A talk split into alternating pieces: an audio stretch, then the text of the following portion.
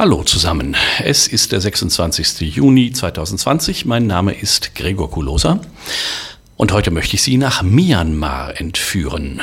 Myanmar, das früher mal unter der britischen Herrschaft Birma oder Burma geheißen hat, oder besser Birma oder Burma geschrieben wurde, ausgesprochen haben die Briten das Land Burma.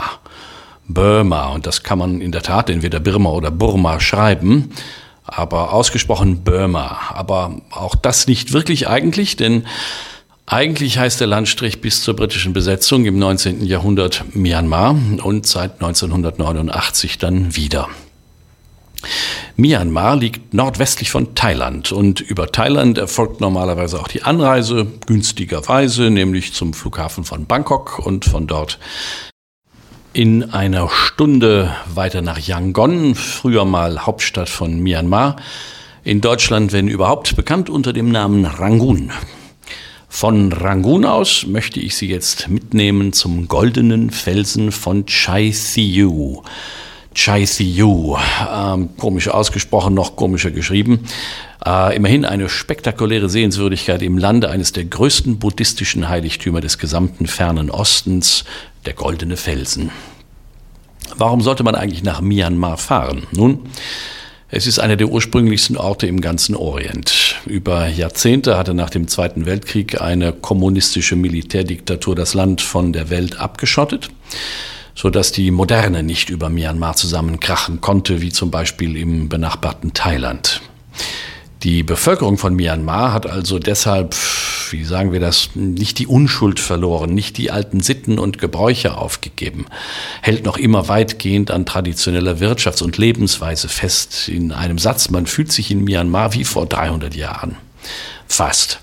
Man taucht ein in eine lebendige Vergangenheit und die Leute sind von einer Freundlichkeit, die ihresgleichen sucht. Im ganzen Lande gibt es großartige Sehenswürdigkeiten, angefangen beim berühmten riesenhaften Shwedagon Stupa in Rangoon, weiter mit dem Irrawaddy-Fluss, den Tausenden von Pagoden von Bagan, der alten Königshauptstadt Mandalay oder dem irrsinnig schönen Inlay-See, um nur einige wenige zu benennen.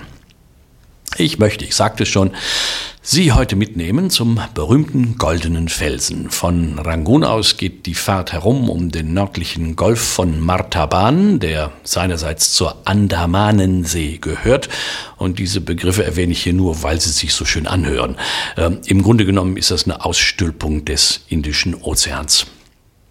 Von Rangoon zunächst nach Nordosten und dann Südosten, etwa 170 Kilometer weit über ganz gute Straßen, so dass man etwa vier Stunden benötigt, um auf Meeresspiegelhöhe ist das in Chai Thiu anzukommen, unten. Gern macht man übrigens einen Zwischenstopp in Bago, wo ein 55 Meter langer Buddha schon seit mehr als 1000 Jahren gewissermaßen am Wege liegt. Der Besuch des Goldenen Felsens ist ein besonderes Erlebnis, denn man kommt nicht so einfach dorthin. Er liegt auf 1000 Meter Höhe in den Bergen und um den Andrang zu kanalisieren, muss man für die 36 Kilometer Anfahrtsstrecke unten vom Ort von Meeresspiegelhöhe durch den Regen- und Nebelwald hinauf auf 1000 Meter Höhe ganz zwangsweise auf besondere Fahrzeuge umsteigen, nämlich auf gute alte LKWs, deren Laderampe mit Stangen bestückt wurden, die so aussehen wie die für die Hühner oder wie Donnerbalken. Mit großem Gepäck reist man nicht zum goldenen Felsen, dafür ist kein Platz auf dem LKW. besser schon mit Sturmgepäck, das Platz zwischen den Füßen findet, denn die LKWs werden voll beladen mit Neugierigen und Gläubigen, die dem Buddha die Ehre erweisen wollen. Dementsprechend voll ist es an der, nennen wir es mal, an der Bushaltestelle unten im Tale. Unser Tourguide Konai organisiert den richtigen LKW für uns, dann die Treppe hinauf, über die Klappen hinweg und auf die Ladefläche mit den Brettern, die die Welt bedeuten. Wir hatten Glück, wir waren gleich in der ersten Reihe, so dass ich während der Fahrt ein paar tolle Aufnahmen über das Dach der Führerkabine hinweg machen konnte. Man merkt übrigens schnell, dass es kein Fehler ist, wenn möglichst viele Menschen in einer Reihe auf der Stange sitzen, denn dann schleudert es einen viel weniger durch die Kurven. Also eng an eng wie die Ölsardinen geht es dann endlich los und zwar kurvenreich durch den Wald. Mit Mordsgetöse im Konvoi, auf einer relativ schmalen Straße. Aber keine Angst vor Gegenverkehr. Mit Walkie-Talkies organisieren die Burmesen punktgenau den Konvoi per Einbahnstraße, sperren also die Straße für eine Richtung, wenn die andere gerade anrollt. Die Fahrt verschlägt einem Hören und Sehen. Mit Schmackes und Affenzahn jagt unser LKW die 30 Kilometer lange Strecke zum Gipfel, wobei der Fahrer genauso schaltet, wie man sprechen sollte, nämlich laut und deutlich, mit Zwischengas und Rams einen Gang tiefer für die Haarnadelkurve hinter dem Taleinschnitt. Eine bunte Gesellschaft sitzt mit uns auf der Ladefläche. Das sind ganz überwiegend ähm, äh, Burmesen, Burmesinnen, Burmesen. Die kann man daran erkennen, dass die diese Bemalung haben, so eine fahle Lehmbemalung rechts und links äh, von der Nase auf den Wangen. Ähm, das sieht auf den ersten Blick dreckig aus, ungewaschen. Ist es in gewisser Weise. Das ist also so eine schlammige Schicht, die soll erstens wohl schön sein und zweitens die Sonneneinstrahlung mindern. Jung und alt auf dem LKW, Männlein wie Weiblein und alle aufgeregt und fröhlich, wie man halt auf Wallfahrt so ist. Wallfahrt. Und da lauern natürlich die Profiteure. Immer wieder hält der Konvoi an Checkpoints und schon ist der LKW umringt von Menschen, die Devotionalien verkaufen. Vor allem Blattgold, von dem man in Myanmar nicht genug vorrätig haben kann, um es, das dürfen übrigens nur die Männer, den Buddha-Statuen ins Gesicht, auf die Nase, äh, auf die Brust zu kleben. Das gilt als fromme Tat.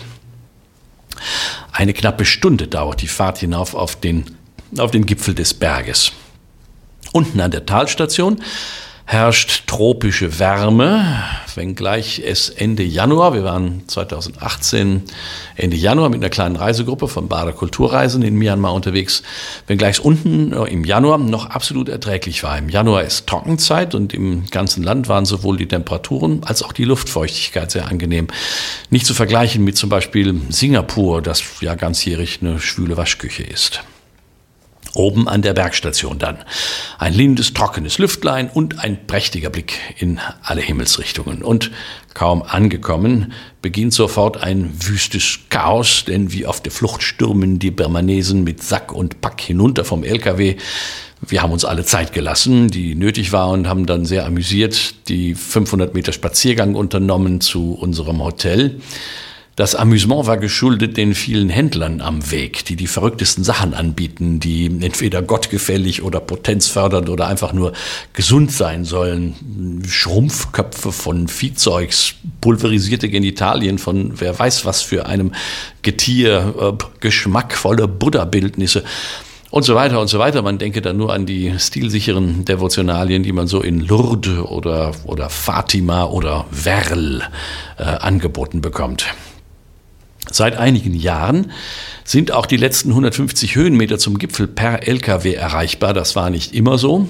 Noch vor zehn Jahren ungefähr mussten alle Besucher zum Überwinden der letzten Strecke zum Felsen einen etwa 45-minütigen steilen Pfad hinaufsteigen und aus dieser Zeit gibt es auch noch übrig gebliebenes eilfertiges Dienstpersonal, nämlich die Trägergilde, die die Ausmerzung ihres Geschäftsmodells noch nicht mitbekommen haben äh, und die, obwohl es jetzt nicht mehr nötig ist, wahrhaftig nicht, immer noch den Pilgern und Kulturreisenden ihre, ihre Tragen aufdrängen.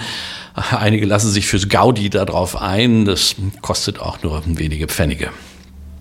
Wir waren also so gegen 15 Uhr oben und bezogen dann sofort unser Hotel, das übrigens das Mountain Top Hotel, das zwei Sterne hat. Es gibt nur wenige Herbergen, die erwähnenswert sind, oben beim Goldenen Felsen. Und das äh, Mountain Top Hotel hat zwei Sterne. Mm, in Myanmar stapeln sämtliche Hotels tief, was die Sterne angeht. Wir waren mit Ausnahme des Goldenen Felsens, ähm, da ist das Mountain Top Hotel, wie gesagt, das beste Haus am Platz. Wir waren sämtlich in vier Sternehäusern unterwegs die aber in Europa leicht fünf Sterne gehabt hätten. Also wer mal nach Myanmar verreist, äh, drei Sterne sind gut, vier Sterne sind so gut wie fünf Sterne.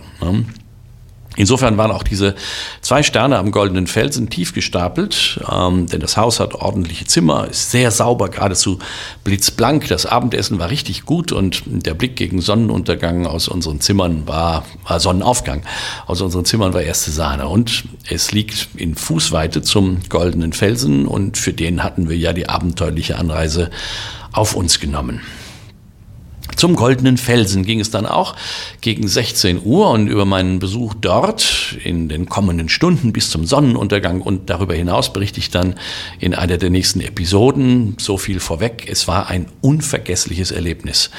Tausende von Pilgern, kleine große Prozessionen, psychedelische Gesänge, Weihrauch, beseelte Blicke, ah, das unwirkliche Licht der untergehenden Sonne und schließlich im Dunkeln der magisch angestrahlte goldene Felsen.